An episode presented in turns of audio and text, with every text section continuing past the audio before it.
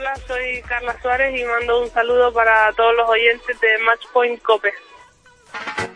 Saturday morning, jumped out of bed and put on my best suit.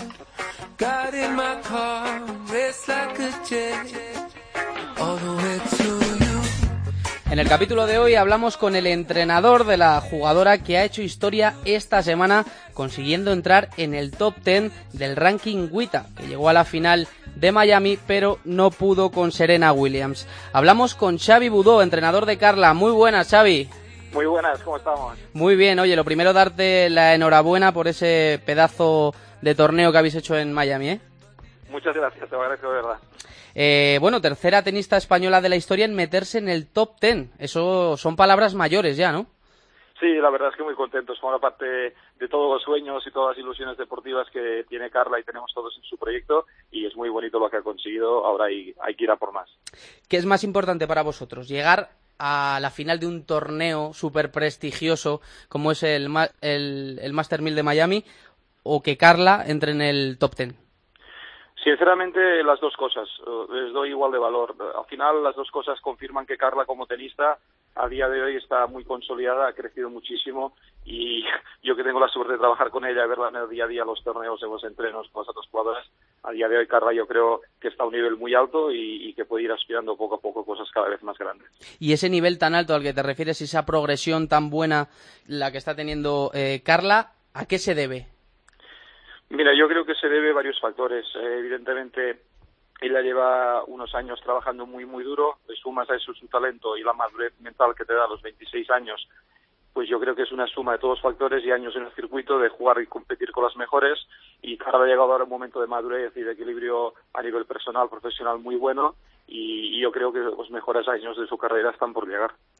Oye, Xavi, eh, Carla fue dejando atrás en el torneo a algunas de las mejores raquetas que hay ahora mismo, pero no pudo con, con Serena, que hoy por hoy está quizá a otro nivel. Sí, para mí a día de hoy Serena juega otro deporte. Es decir, Serena, Serena a día de hoy sí está bien como estuvo en la final con Carla. No estuvo así en según que otros partidos de torneo. Sí que estuvo, cuando está a este nivel Serena para mí es número uno indiscutible. Marca diferencias por el saque, por el resto, por el tipo de juego y por la potencia. Y en el caso de Carla, es la única jugadora a día de hoy que Carla tiene una asignatura pendiente eh, porque le incomoda muchísimo el juego Serena y Carla no puede ejercer. Carla de la final no estuvo ni, ni a su 20%, ¿sabes? Porque Carla eh, creo que solo le ha llegado a ganar a Serena tres juegos, ¿no? es lo más que le ha llegado a ganar en un set.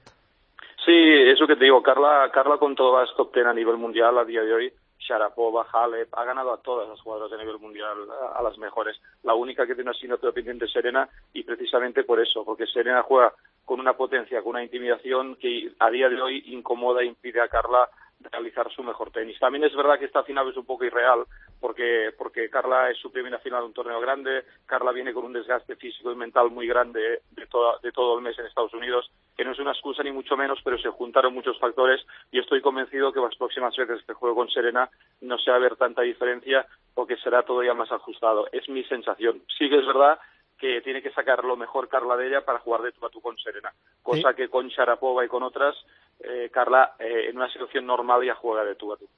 Te vimos, Xavi, eh, en el partido contra Venus, después de ese 6-0, bajaste, hablaste con ella, consiguió remontar. En esa final contra Serena bajaste, le dijiste, has estado otras veces un set abajo, 3 abajo, 3-0 abajo en el segundo set y has remontado y le dijiste, cree. Quizá le faltó eso a Carla, quizá creer, ¿no?, que podía ganar a Serena. Sí, mira, yo creo que uno de los grandes cambios de Carla en esta temporada y que permite que a día de hoy haya salido el número cuatro de la raíz detrás de Serena, Sharapova y Halep en lo que va de año, es precisamente el creer en ella.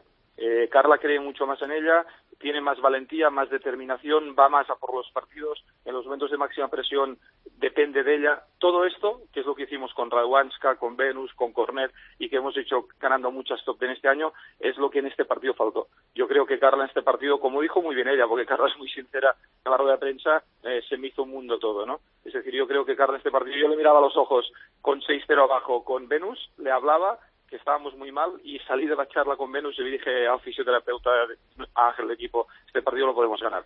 Y en cambio las dos veces que entré con Serena, no te diré lo que dije, pero te lo puedes imaginar, ¿no? Porque no, no veía, no, veía en, sus ojos lo mismo que vi en todos los partidos. ¿no?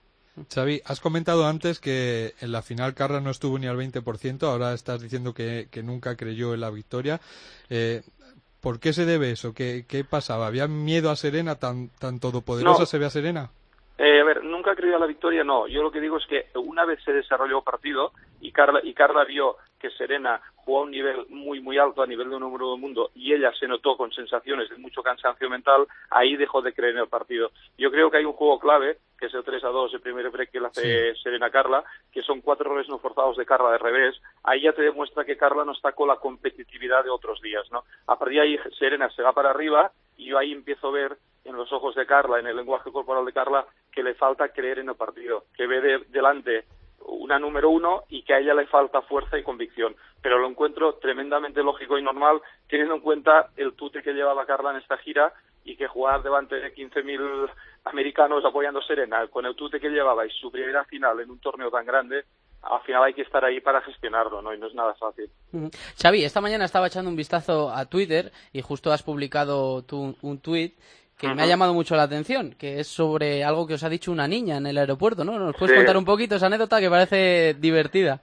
Sí, fue muy bonito porque al final Carla es una niña, una persona, una mujer muy muy humana y muy cercana, ¿no? Y hoy había una anécdota muy bonita cuando llegamos al aeropuerto de Barcelona, que una niña con los ojos humedecidos y, y fue la vio, gritó a su madre, está Carla, está Carla, está Carla. Y fue allí y le dijo, yo quiero ser tenista como tú, pero nerviosa, temblando, y, y, Carla hasta se medio emocionó, no sabía dónde mirar Carla, ¿no? Porque Carla, Carla en esto es muy humilde y son, son momentos que al final dices, qué bonito que lo que está haciendo Carla pues genere esta ilusión, porque lo vivimos también mucho ahí en Miami, que hay mucho residente español, la cantidad de niños y niñas que vinieron a ver a Carla, que le pidieron de todo. Bueno, o sea, genera ilusión en los niños, que al final es uno de los motivos más grandes por los cuales eh, es el deporte, ¿no? Sí, y que te da fuerza para, para jugar, decir, joder, soy eh, casi el espejo, ¿no? Donde se, mira, se miran los jóvenes que les gusta esto de la raqueta y esto del tenis.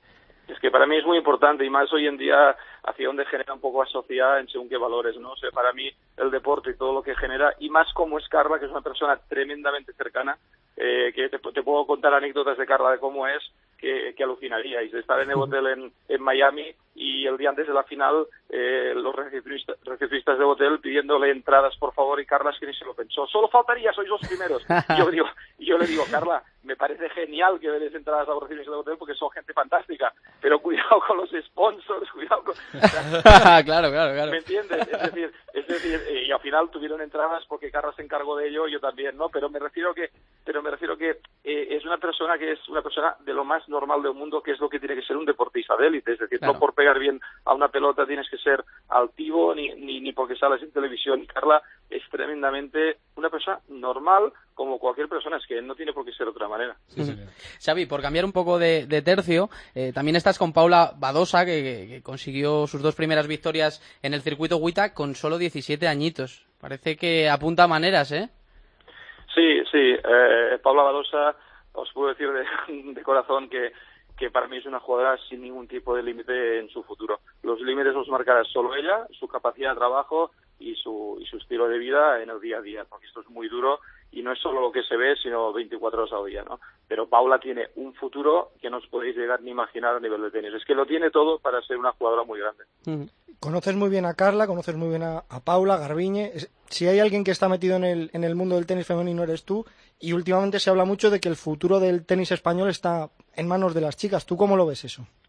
Bueno, yo lo que veo, yo lo que veo es que ha habido tan ha sido tan extraordinario, tan único lo que han conseguido los chicos durante tantos años, que bueno, que ahora coincide que hay unas jugadoras como son Carla, como es Garbiñe, que Garbiñe ya evidentemente lo está demostrando, pues que Garbiñe va a ser otra fuera de serie a nivel mundial, Garbiñe va a, conseguir cosas muy grandes en el mundo del tenis. Y encima tenemos una Paula, una Paula que es una jugadora que a tres, cuatro años vista puede ser una referencia mundial si hace las cosas como tiene que hacerlas, ¿no? Entonces, evidentemente que puede marcar puede marcar una época muy, muy bonita para el tenis español y aparte estoy convencido de ello.